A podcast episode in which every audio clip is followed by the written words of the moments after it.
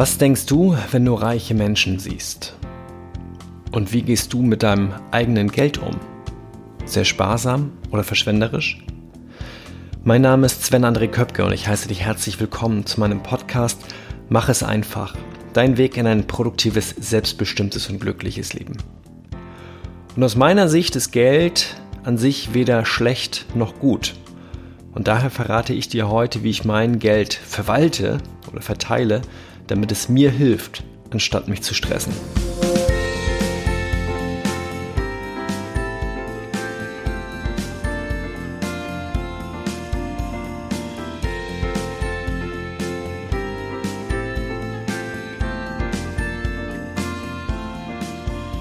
Ich freue mich, dass du heute in der 57. Folge von Mach es einfach mit dabei bist. Vielen Dank.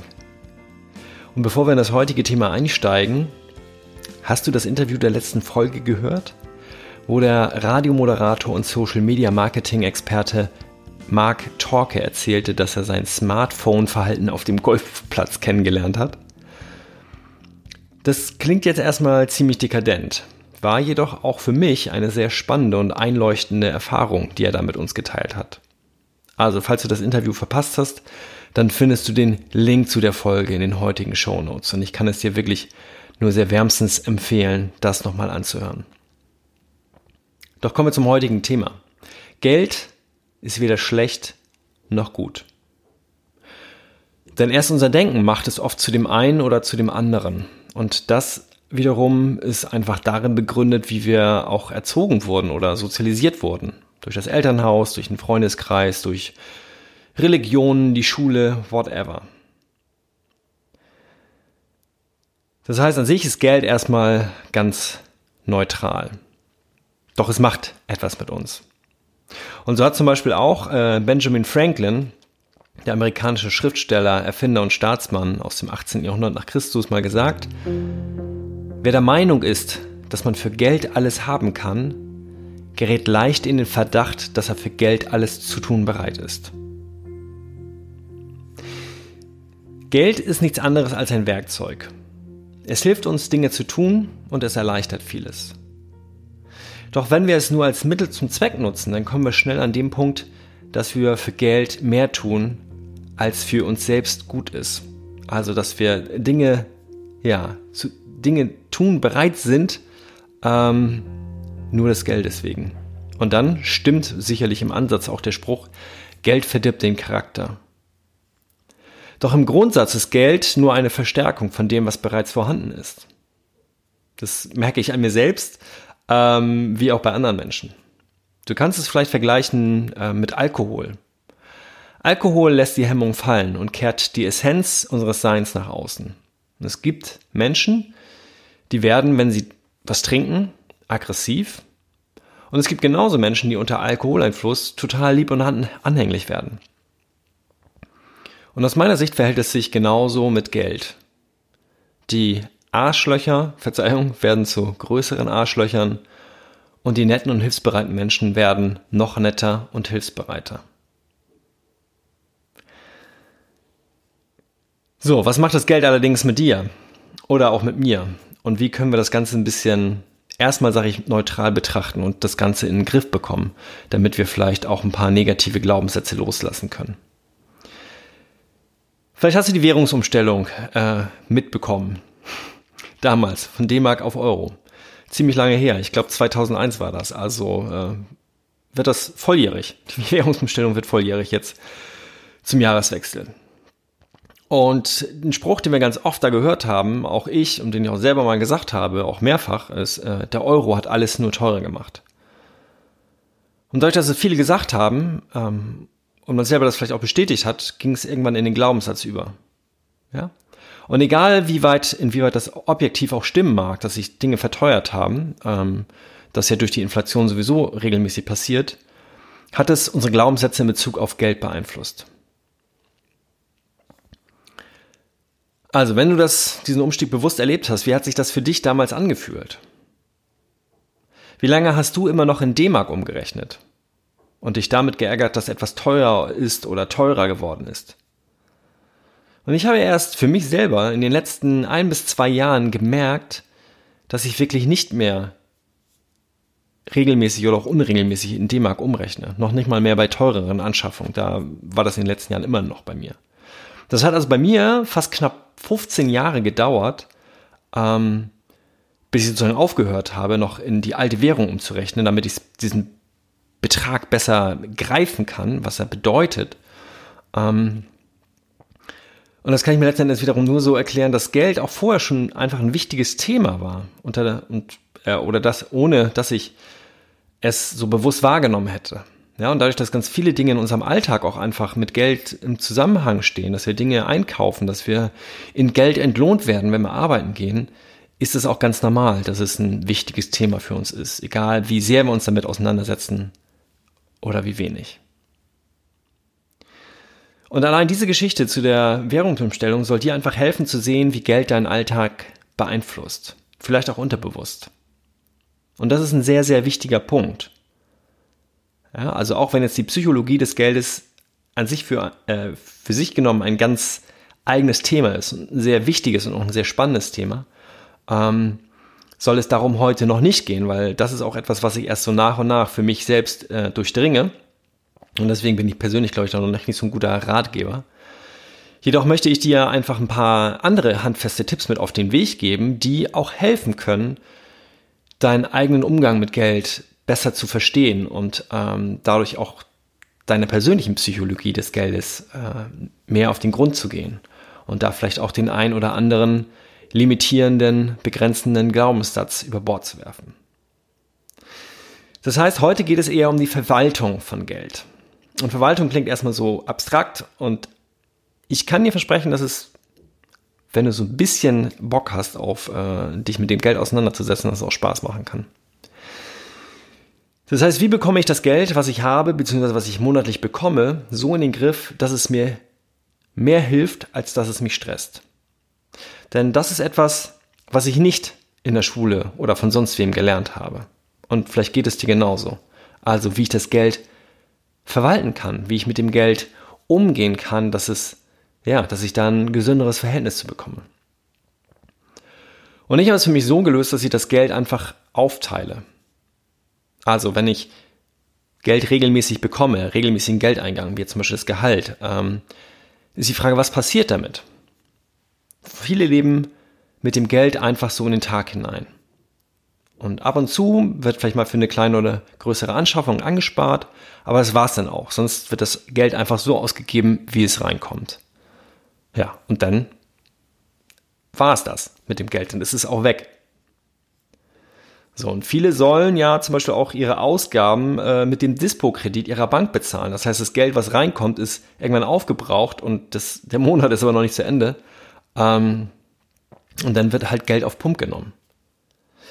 Das ist bei mir persönlich zum Glück noch nicht so weit gekommen. Bis auf ein einziges Mal und das war aus Versehen. Ich hatte, das war noch zu Ausbildungszeiten, beziehungsweise kurze Zeit danach, ähm, hatte ich zwei Konten bei meinen beiden Dorfbanken damals habe ich noch auf dem Land gelebt. So das eine bei der Volksbank, das andere bei der Kreissparkasse. Und dieses zweite Konto bei der Kreissparkasse, ähm, da war kaum Geld drauf. Das habe ich ganz, ganz wenig genutzt. Und als ich dann fertig war mit der Ausbildung, dann wurde das halt ein kostenpflichtiges Konto. Das habe ich aber gar nicht so verfolgt, weil, wie gesagt, das lief für mich so nebenbei und habe dann auch die Post nicht so gelesen. Und ja, dieses äh, kostenpflichtige Konto hat dann das wenige Geld, was da drauf war, also es war in einem zweistelligen Bereich vielleicht nur, hat das dann über die Monate aufgefressen und mich leicht ins Minus gebracht. Und dann habe ich irgendwie Post gekriegt, die ich dann auch wirklich mal gelesen habe. Ich glaube, es war dann aber auch erst die zweite oder dritte äh, Mahnung schon. Und dass ich dann realisierte, oh oh, irgendwie läuft da gerade was falsch. Und das war mir persönlich total unangenehm. Ja, ich hatte das erste Mal in meinem Leben Schulden gemacht. Ähm, und das auch noch unbewusst. So, und habe gesagt, nee, okay, das darf nie wieder passieren. Und seitdem ist für mich zumindest äh, der Dispo-Kredit ein absolutes No-Go. Also ich gehe an den nicht ran. Ähm, und lebe mittlerweile zum Glück auch so ähm, finanziell, zumindest Stand heute, so gesichert, dass ich da nicht rangehen muss. Ja, doch leben viele einfach jeden Monat so dass sie den Dispo-Kredit angehen oder auch diese geduldete Überziehung in Anspruch nehmen. Und da wäre einfach mein Tipp, wenn das auch bei dir so sein sollte, Das sind die teuersten Geldleihaktionen, die es gibt, weil die Bank sich das sehr, sehr teuer bezahlen lässt, teilweise mit zweistelligen Zinsen. Ähm, deswegen kommt mein Tipp Nummer eins, bevor wir uns sozusagen um die Geldverwaltung kümmern, gleiche dein Girokonto aus. Ja, so dass den ganzen Monat über im Idealfall eine schwarze Null da mindestens steht. Ähm, nicht sozusagen, dass das Gehalt, wenn es dann kommt, erstmal sozusagen dein Minuskonto erstmal wieder auf Null bringt, sondern dass du erst was Positives drauf hast und dann dich langsam äh, davon runterarbeitest auf die Null, wenn sozusagen du jedes Monat dein Konto leer machst. So, das ist vielleicht nicht etwa von heute auf morgen hinzukriegen, wenn du halt regelmäßig im Minus bist. Jedoch ist es mein Tipp, fang damit an, bevor du die anderen Tipps befolgst, die jetzt äh, von mir kommen. Tipp Nummer zwei, und das ist der wichtigste, den ich mal gelernt habe, auch aus dem Buch. Und zwar ist das von Der reichste Mann von Babylon, Erfolgsgeheimnisse der Antike, äh, von George Samuel Classen. Heißt, oder da war der Tipp sozusagen, bezahle dich selbst zuerst. Und natürlich kriegst du dein Gehalt, ja, und das ist sozusagen eine Bezahlung an dich selbst. Aber damit ist was anderes gemeint. Dieses Geld bezahle dich selbst zuerst soll dafür da sein, dass du etwas zurücklegst. Und zwar nicht zurücklegst für eine Notsituation, sondern zurücklegst für später, für dein, ja, für dein Vermögen, für deine Freiheit. Und das idealerweise, also zuerst, bevor du deinen täglichen Konsum bestreitest. Und in diesem Buch wird irgendwann von 10% ist da die Rede, so mache ich es zum Beispiel auch. Du überweist dir also jeden Monat 10% deines Netto-Monatseinkommens direkt auf ein anderes Konto, zum Beispiel auf ein Tagesgeldkonto oder ähnliches. Und das muss auf jeden Fall runter von deinem Girokonto, nicht sozusagen einfach nur im Kopf abspeichern, sondern es muss möglichst außer Sichtweite sein, damit du dieses Geld gar nicht erst in deinen Konsum einplanst oder ähm, verleitet wirst, es ohne größere Umstre äh, Anstrengungen auszugeben. So, und wenn du jetzt erstmal denkst, so, puh, ich komme eh kaum über die Runden und 10% sind am Anfang für dich nicht möglich, äh, weil du dich sozusagen auch einfach an deinen Lebensstil gewöhnt hast, dann starte einfach mit 1% und erhöhe es jeden oder jeden zweiten Monat um ein weiteres Prozent, bis du dann nach ein paar Monaten oder nach einem Jahr äh, bei 10% gelandet bist. Und für dieses Geld, was du da beiseite legst, gilt einfach eine goldene Regel, niemals ausgeben. Denn wie ich es eben schon gesagt habe, dieses Geld ist für dich und deine finanzielle Freiheit, die dann vielleicht irgendwann mal kommt, oder auf jeden Fall für eine Sicherheit oder für eine Unabhängigkeit oder auch einfach dafür da, dass du später ähm, neben der, keine Ahnung, neben der gesetzlichen Rente oder wenn du irgendwas noch eine Privatvorsorge machst, dass du noch etwas mehr Geld hast für deinen Lebensstandard, für besondere Ausgaben, die du dir später mal gönnen möchtest, wenn es sozusagen darum geht, ja, dein, dein Lebensabend, sag ich jetzt einfach mal so, vielleicht fängst du aber bei dir schon früher an, das einfach mehr genießen zu können und nicht jeden Euro zwei, dreimal umdrehen zu müssen, bevor du ihn ausgibst. Ähm, du kannst natürlich damit auch später, so mache ich es jetzt zurzeit, ähm, auch investieren. Ja, also das Geld, was du dazu beiseite legst, in andere Anlageprodukte investieren. Also in Aktien, in ETFs, whatever. Also das, darum soll es heute gar nicht gehen, sondern erstmal heißt es nur 10% beiseite legen und die da erstmal liegen lassen, vielleicht auf dem Tagesgeldkonto, auch wenn es da zurzeit wenig Zinsen gibt. Aber es geht erstmal darum, dass du das Geld nicht ausgibst. Und deswegen noch ein kleiner Tipp dazu, lass diese Überweisung am besten durch einen Dauerauftrag erledigen. Ja, dann vergisst du das nicht und gibst nicht aus Versehen dieses Freiheitsgeld schon vorher aus. Ja, wenn du erst am Ende des Monats raufguckst und denkst so, äh, ja, gar kein Geld mehr da zum Sparen. So, und wenn du, so wie ich zum Beispiel durch Schichtdienste jeden Monat unterschiedlich viel verdienst, dann bilde doch einfach aus den letzten Einkommen einen Mittelwert ähm, und überweist den. Oder wenn du wirklich knapp bei Kasse bist, so zumindest so einen Mindestwert. So, und wenn du eine Gehaltserhöhung bekommst oder durch einen neuen Job mehr oder auch weniger verdienst, dann kannst und solltest du diesen absoluten Betrag, den du irgendwann mal ausgerechnet hast, natürlich ähm, anpassen. Das heißt, du bleibst idealerweise bei diesen 10% oder gehörst gegebenenfalls später auch wenn du halt mehr sparen möchtest und mehr beiseite legen möchtest. Aber 10% ist ein ganz guter Wert, mit dem ich sehr gut fahre seit ein paar Jahren. Tipp 3. Ähm, in verschiedenen Geldblogs, Büchern und auch auf einem Seminar habe ich dann eine weitere Verteilung kennengelernt. Also wenn du sagst, du kommst auch mit weniger als 10 Prozent, ähm, äh, nee, 90 Prozent, so genau, 90 Prozent hast du jetzt sozusagen noch für dein Leben übrig und du kommst auch mit weniger aus, ähm, dann kannst du auch noch weitere Dinge verteilen. Und das, was ich da kennengelernt habe, hat für mich sehr gut funktioniert, beziehungsweise funktioniert mittlerweile sehr gut für mich. Und es läuft letzten Endes darauf hinaus, dass ich mit nur noch 50 Prozent meines monatlich zur Verfügung stehenden Geldes auskomme und damit meinen normalen Lebensunterhalt bestreiten kann. So, und bevor ich dazu komme, wie das bei mir funktioniert, ist erstmal die Frage, wie reagierst du darauf, wenn du das jetzt hörst? Dass du nur noch mit der Hälfte deines Einkommens auskommen solltest. Für Miete, Strom, Heizung, Internet, Handy, Lebensmittel, Kleidung, Auto. Ist das unmöglich? Was ist das für ein absoluter Betrag für dich? Verdienst du 1000 Euro netto im Monat? Dann sind das 500 Euro und das ist wirklich nicht gerade viel, wenn man sieht, was zum Beispiel die heutigen Mieten kosten. Verdienst du 3000 Euro netto, dann sind das immerhin 1500 Euro, die noch für dein Leben sozusagen übrig bleiben. Und klingt das jetzt für die Ärmeren, also die, die weniger verdienen, unfair gegenüber den Reicheren? Da würden die Ärmeren vermutlich sagen ja und die Reicheren würden sagen nee. Und ähm, ich glaube nämlich auch nicht ganz, denn mit jeder Gehaltserhöhung steigen auch automatisch unsere Lebenshaltungskosten. Und das besagt das zweite Parkinson'sche Gesetz, das Gesetz der Verschwendung. Expenditures rise to meet income. Also die Ausgaben steigen stets bis an die Grenzen des Einkommens. Vielleicht ist dir das selber auch schon mal aufgefallen, wenn du eine Gehaltserhöhung bekommst oder einen neuen Job anfängst, in dem du mehr verdienst, dann hast du ja eigentlich jeden Monat mehr Geld da. Doch bei den wenigsten Menschen ist es so, dass auch dein Vermögen dann jeden Monat mehr wird, sondern über ein, zwei, drei, vier, fünf Monate, vielleicht dauert das auch ein halbes Jahr, aber spätestens dann haben sich deine monatlichen Ausgaben einfach angepasst und äh, du hast dich daran gewöhnt an dieses Geld, was mehr zur Verfügung steht und gibst es auch aus. Also hat das erstmal nichts mit ärmer und reicher zu tun, sondern schau erstmal, wie deine Reaktion ist. Ja?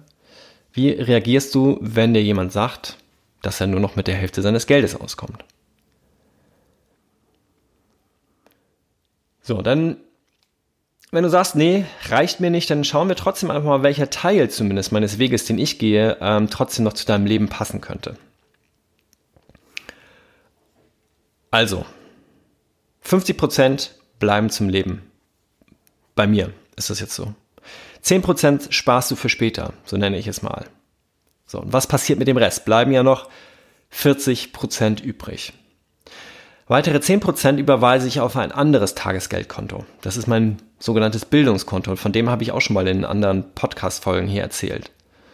Das ist das Geld, was ich nutze, wenn ich für mich selbst Seminare und Ausbildungen besuche. Und da habe ich im vergangenen Jahr sehr viel Geld ausgegeben, beziehungsweise in mich selbst investiert. Und das ist letzten Endes immer noch die beste Investition überhaupt, weil dir das niemand mehr wegnehmen kann. Also für mich noch wichtiger als dieses 10% Sparkonto oder Freiheitskonto ist dieses Bildungskonto. Trotzdem solltest du erst dieses Freiheitskonto anlegen. Aber auch hier der Tipp, zu diesen 10% bin ich schrittweise gekommen. Ich habe da auch mit zwei Prozent angefangen und habe es dann alle zwei Monate um weitere zwei Prozent gesteigert, bis ich dann nach fast einem Jahr auf zehn Prozent war. Also auch eine ganz langsame Gewöhnung daran, dass mir nicht mehr so viel Geld für mein normales Leben zur Verfügung steht. Ja, also genauso wie du dich daran gewöhnen kannst, dass du jeden Monat mehr Geld zur Verfügung hast, wenn du eine Gehaltserhöhung bekommst, kannst du dich auch sukzessive daran gewöhnen, jeden Monat weniger Geld zur Verfügung zu haben und weniger auszugeben. Wobei es halt meistens schwieriger ist, weil es erstmal mit Verzicht behaftet ist. Dann kommt ein weiteres Konto. Mit dem tue ich mich persönlich etwas schwer, also nicht mit dem Konto an sich, sondern mit dem Ausgeben des Geldes, was auf diesem Konto ist.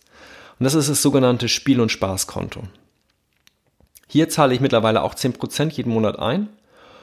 Und das ist dafür da, sich Dinge zu erlauben, ähm, die du dir sonst nicht erlauben würdest. Also ein teures Essen in einem exquisiten Restaurant, vielleicht kombiniert mit einer Taxifahrt hin und zurück oder eine schöne entspannende Massage, eine Flasche Shampoos im teuren angesagten Club der Stadt oder vielleicht auch ein besonderes Schmuckstück. Und hier ist alles erlaubt, was dich ja, sich, sich gut fühlen lässt. Und die Regel bei diesem Konto, gegen die ich selber dauernd verstoße, lautet, äh, das Konto muss spätestens quartalsweise leergeräumt werden. Also idealerweise jeden Monat. Ne, alles, was du einzahlst, sollst du dann auch im Folgemonat sozusagen ausgeben. Aber spätestens quartalsweise, und dann kannst du ja auch mal was Größeres gönnen, sollte das leergeräumt werden. Und ich komme da einfach nicht hinterher. Ich nehme mir nicht die Zeit, mir etwas Schönes herauszusuchen, was ich mir davon gönnen kann oder halt auch einfach nicht die Zeit selber, dann dieses dann zu erleben oder umzusetzen. Und das hat ganz viel mit Selbstwert zu tun. Das ist mal beim Money Coaching rausgekommen. Ich, ich bin es mir, ja, oder bin ich mir es wert, mir dieses Besondere zu gönnen, ist die Frage. Und da habe ich am Anfang echt Schwierigkeiten mit gehabt, so, sondern habe gesagt, so, nee, das spare ich einfach und kann mir dann irgendwann mal, so, aber die Frage ist, kommt dieses irgendwann, mir was davon gönnen, so, und ich habe jetzt zumindest für mich einen Weg gefunden, was ich mir davon gönnen kann, ähm, und baue sozusagen diesen hohen Geldbetrag, der da drauf ist, mittlerweile ab. Zum Beispiel verreise ich ab und zu mit der Bahn und bezahle dann von diesem Konto die Differenz zur ersten Klasse und fahre fast ausschließlich nur noch erster Klasse. So, und äh, ja, das ist für mich ein Weg, damit umzugehen. Oder ich lasse zwischendurch auch mal eine Taxifahrt für meine Freundin und mich springen. Oder was ich jetzt auch mache, ich gönne uns ab und zu mal so ein Car-to-Go, also so ein Carsharing-Angebot, auch wenn wir gut mit öffentlichen Verkehrsmitteln ans Ziel kommen würden. So, und die Frage, wofür ist dieses Konto, dieses Spiel- und Spaßkonto? Es geht, wie gesagt, darum, dass du dir mehr wert bist und dass du ähm, dich dran gewöhnst, auch Geld auszugeben, Geld in Umlauf zu bringen, diese Energie des Geldflusses zu spüren.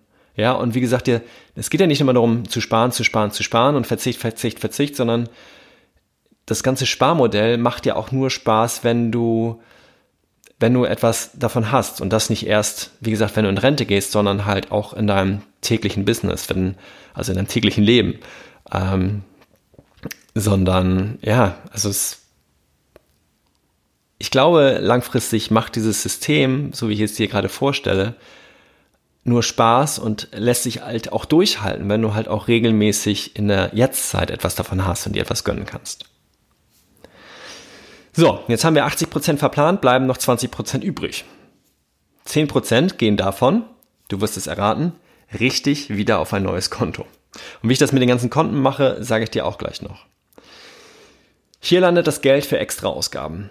Also alle Anschaffungen oder Ausgaben, die anstehen und dein normales Monatsbudget überreizen. Das könnte hier zum Beispiel der nächste Urlaub sein, das könnte eine neue Waschmaschine sein, wenn die alte kaputt ist, oder Rückstellung für eine Autoreparatur oder auch neue Möbel.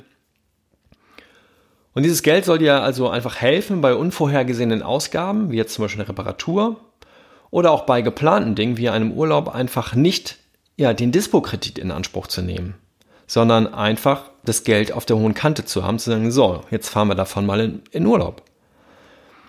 Also du sparst erst und gibst es dann aus und nicht so wie viele andere es halt machen, erst ausgeben und in Schulden gehen und dann langsam erst zurückzahlen. Also das Konto extra Ausgaben. So, und dann kommen wir noch zu dem letzten, zu den letzten 10% und das ist das Spendenkonto. Wir leben in einem Teil der Welt, dem es finanziell sehr gut geht. Klar, auch hier haben einige Menschen mehr Geld und andere weniger. Jedoch gehören wir zu einer der reichsten Nationen dieser Erde. Und wenn du es dir erlauben kannst, dann lege doch gern von deinem Geld etwas zurück, was du benachteiligten Menschen oder auch helfenden Organisationen zukommen lässt. Und das muss ja nicht gleich 10% sein, da komme ich auch gleich nochmal zu. Ähm, denn falls du dir selbst so ein Kontosystem, ich fasse es gleich nochmal zusammen, aber aufbauen möchtest, dann kann es gerade zu Beginn sehr fordernd sein, auf das ganze Geld zu verzichten, nenne ich es jetzt mal. Und es scheint vor allem beim Spendenkonto am leichtesten zu sein, darauf zu verzichten, also Geld für andere zur Verfügung zu stellen, dann habe ich hier auch nochmal zwei Tipps für dich. Erstens auf einem Seminar, auf dem ich war, diesem Millionaire Mind Intensive, MMI. Das kannst du mal googeln, gibt es auch in Deutschland. Es wird in englischer Sprache abgehalten, aber es ja, ist halt sehr amerikanisch. Ähm, trotzdem habe ich da eine Menge gelernt. Es ist äh, krass intensiv gewesen, geht über drei Tage. Aber unter anderem habe ich zum Beispiel dieses Sechs-Konten-Modell dort gelernt. Ähm, und das ja, macht ganz viel mit dir, mit deinem persönlichen Umgang auch zum Thema Geld. Und die sagen, ähm, dass zum Beispiel für das Spendenkonto 5% ausreichen. Und die übrig bleibenden 5%, also von diesen 10, von denen ich gerade eben gesprochen habe, die sind sozusagen auf deinem Lebensunterhaltskonto geblieben. Also hast du insgesamt 55% zum Leben. Das ist deren Philosophie. In Büchern oder so, die ich gelesen habe, habe ich halt, wie gesagt, diese andere Aufteilung, die ich dir gerade vorgestellt ähm, habe und auch die ich zurzeit so mache, ähm, kennengelernt. Das ist nachher, ich sag mal, auch eine Art Geschmackssache oder auch etwas, wie es zu deinem Leben einfach passt. So, und zweitens, wenn auch diese 5% für dich zu viel sind, zu spenden, dann kannst du auch Zeit spenden. Und das ist oft genauso wichtig oder macht auch teilweise mehr Freude. Ja, und es gibt dir einfach äh, die Möglichkeit, etwas zurückzugeben. Und in dem Fall halt durch Zeit. Vielleicht gibt es in deiner Nähe ehrenamtliche Einrichtungen, in denen du helfen kannst. Na, dann spende doch einfach statt Geld deine Zeit und helfe der Gesellschaft. Ich habe zum Beispiel über 15 Jahre ehrenamtlich in der Feuerwehr und in dem Rettungsdienst gearbeitet. Und meine Freundin hilft zum Beispiel ehrenamtlich in einem Kulturhaus hier bei uns im Stadtteil. Das so, wie gesagt, als Tipps alternativ zum Thema Geld spenden. So, und das sind alles Tipps und Ideen, die für mich funktionieren und ich möchte dich ermutigen, das eine oder andere, was dir zusagt, zumindest auszuprobieren. Deswegen hier nochmal kurz die Zusammenfassung, die du auch schriftlich in den Shownotes findest. 50 bis 55 Prozent für deinen alltäglichen Lebensunterhalt, wie Miete, Energiekosten, Lebensmittel, Kleidung etc. Und das muss halt nicht von heute auf morgen sein, dass du dich so sehr beschränkst. 10% geht auf dein Freiheitskonto. Das sind deine Rücklagen für die Zukunft. Damit kannst du, wie gesagt, später investieren, zum Beispiel an der Börse oder auch in Immobilien, muss es aber nicht.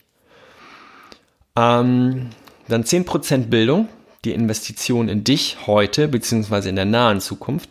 Das heißt, damit leistest du dir Seminare, ein Fernstudium, Abendschule oder vielleicht auch die Reisekosten dazu, wenn das nicht in deiner Stadt ist. Dann gehen weitere 10% auf das Spiel- und Spaßkonto. Also fühle dich gut, fühle dich wertvoll und denk dran, Geld ist nur Energie. Also lass diese Energie auch durch dich strömen und gönne dir etwas Besonderes. 10% extra Ausgaben. Das kann sowas sein wie der nächste Urlaub oder eine neue Waschmaschine. Und dann von den verbleibenden 5 bis 10% spenden. Und wie gesagt, sei da ehrlich zu dir selbst, mach das nur, wenn du es gern gibst. Das sollte für dich kein Zwang sein. Und ich bin der Meinung, dass damit nicht nur dem ärmeren Teil dieser Welt ähm, geholfen werden soll, sondern auch ein Teil direkt vor der eigenen Tür helfen kann. So geht zum Beispiel ein Teil von diesem Geld bei mir, also von meinem Spendenkonto, auch an das Kulturhaus, in dem meine Freundin ehrenamtlich hilft. Ähm, und ich spende halt Geld dorthin, weil die auch mehrere Programme für benachteiligte Kinder und Jugendliche hier vor meiner Haustür anbieten. Und das finde ich sehr wertvoll. So, jetzt kommt der Tipp, wie mache ich das mit diesen Konten? Ich nutze den niederländischen Anbieter MoneyU, also Money und dann OU, also das Y hat sozusagen diese Doppelbedeutung für moneyu.de. Ähm, und ich habe mir da ein Konto eingerichtet, das ist ein Tagesgeldkontoanbieter und kann dort Unterkonten einrichten. Also ich habe sozusagen ein Hauptkonto, insgesamt fünf Unterkonten und dort geht das ganze Geld raus. Und das überweise ich immer automatisch, also mit Daueraufträgen jeden Monat den jeweiligen Betrag. Und wenn ich dann Ausgaben für oder von diesen Konten habe, also zum Beispiel mir ein erste Klasse Bahnticket gönne, dann überweise ich mir den jeweiligen Betrag, den ich brauche, da einfach zurück dann von meinem Spiel- und Spaßkonto auf mein Girokonto. So, und das Ganze hat für mich zwei entscheidende Vorteile, dass ich das sozusagen bei einem anderen Bankanbieter mache. Erstens äh, ist dieses Spargeld für die unterschiedlichen Zwecke direkt weg und erstmal außer Sichtweite. Das heißt, ich komme gar nicht in die Verlegenheit, es auszugeben. Und zweitens habe ich meine Ausgaben insgesamt besser im Griff, weil ich ähm, meinen sinnlosen Konsum, ach, es ist noch Geld da, unterbinde ähm, und bei größeren Ausgaben zweimal überlege, ob es wirklich sein muss.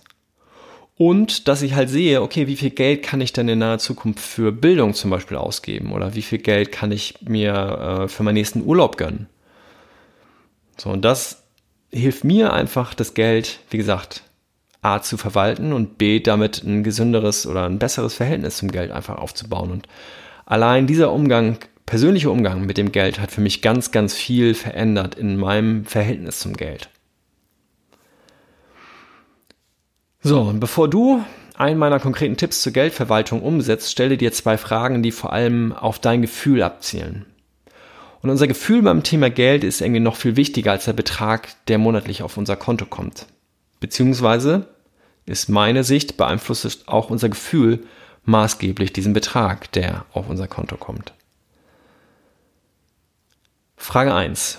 Schaue dir deinen aktuellen Kontostand an. Und wenn du diesen Betrag siehst, egal ob da ein Plus oder Minus davor ist, wie fühlt sich das für dich an, dieser Betrag? Gut, schlecht oder vielleicht auch neutral? Es gibt ja kein richtig und kein falsch, sondern einfach, wie gesagt, wie fühlt sich das an? Frage 2. Vervollständige folgenden Satz. Folgenden Satz. Geld ist für mich Punkt, Punkt, Punkt. Welcher Begriff, welche Begriffe kommen dir zuerst in den Sinn? Geld ist für mich Punkt, Punkt, Punkt. Luxus, Leid, Verzicht, Wohlstand, Energie, Liebe, Verschwendung. Wie auch immer deine Antworten sind, versuche sie einmal für dich selbst anschließend zu bewerten. Ja? Sind diese Antworten für dein Verhältnis zum Geld eher hinderlich oder förderlich? Sei ehrlich, aber auch gleichzeitig nicht so streng mit dir selbst. Falls da was bei rauskommen sollte, was dir momentan nicht so gefällt. Das ist eine Momentaufnahme. Ja, und an der lässt sich etwas ändern. Meine Freundin und ich haben zum Beispiel ein dreiteiliges Money Coaching mal ähm, gemacht und besucht. Und in dem ging es gar nicht um Anlagestrategien, sondern es ging da vielmehr um die emotionale Seite des Geldes. Ja, die haben wir einfach mal betrachtet. Und in dem habe ich zum Beispiel, weil ich schon vorher mit diesem Kontosystem angefangen habe, mein Problem mit dem Spiel- und Spaßkonto ähm, darüber gesprochen.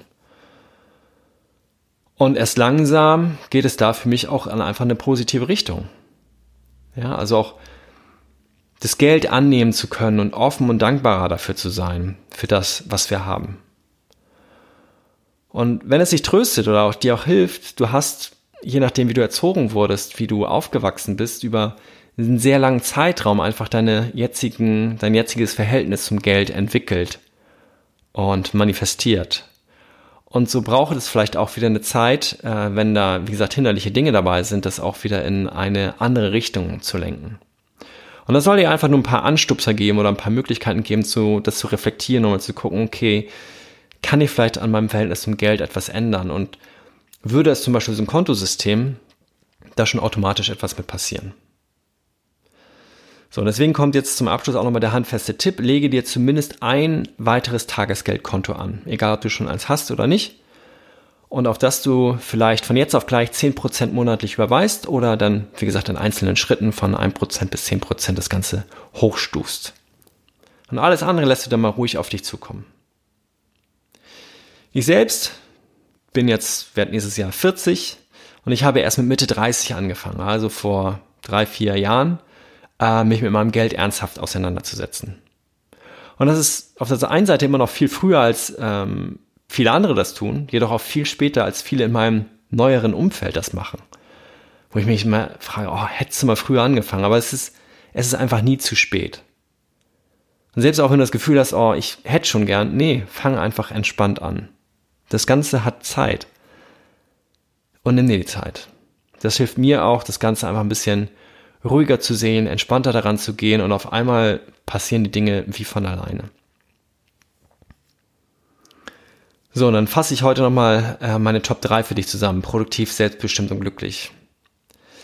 Produktiv bei dieser bei Thematik ist sozusagen, dass mein Geld automatisch auf meine Unterkonten verteilt wird. Ich mich also außer bei Gehaltsanpassungen, Änderungen nicht mehr aktiv darum kümmern muss. Selbstbestimmt, dass ich meine eigenen Glaubenssätze in Bezug auf Geld entwickeln kann. Zum Beispiel, dass Geld weder schlecht noch gut ist, sondern nur Energie, die ich weitergebe und die dann wiederum anderen Menschen als ein Werkzeug zur Verfügung steht. Und glücklich, ja, glücklich bin ich darüber, dass ich mittlerweile viele negative Glaubenssätze überwunden habe, wie zum Beispiel, die Reichen sind geizig. Nein, die Reichen haben halt einfach mehr Geld als andere und wissen vielleicht besser mit dem Geld umzugehen. Und das ist auch keine Wertung, es ist weder gut noch schlecht, sondern so wie am Anfang gesagt, ich glaube, Geld macht aus guten Menschen noch bessere Menschen und aus schlechten Menschen halt einfach noch schlechtere Menschen.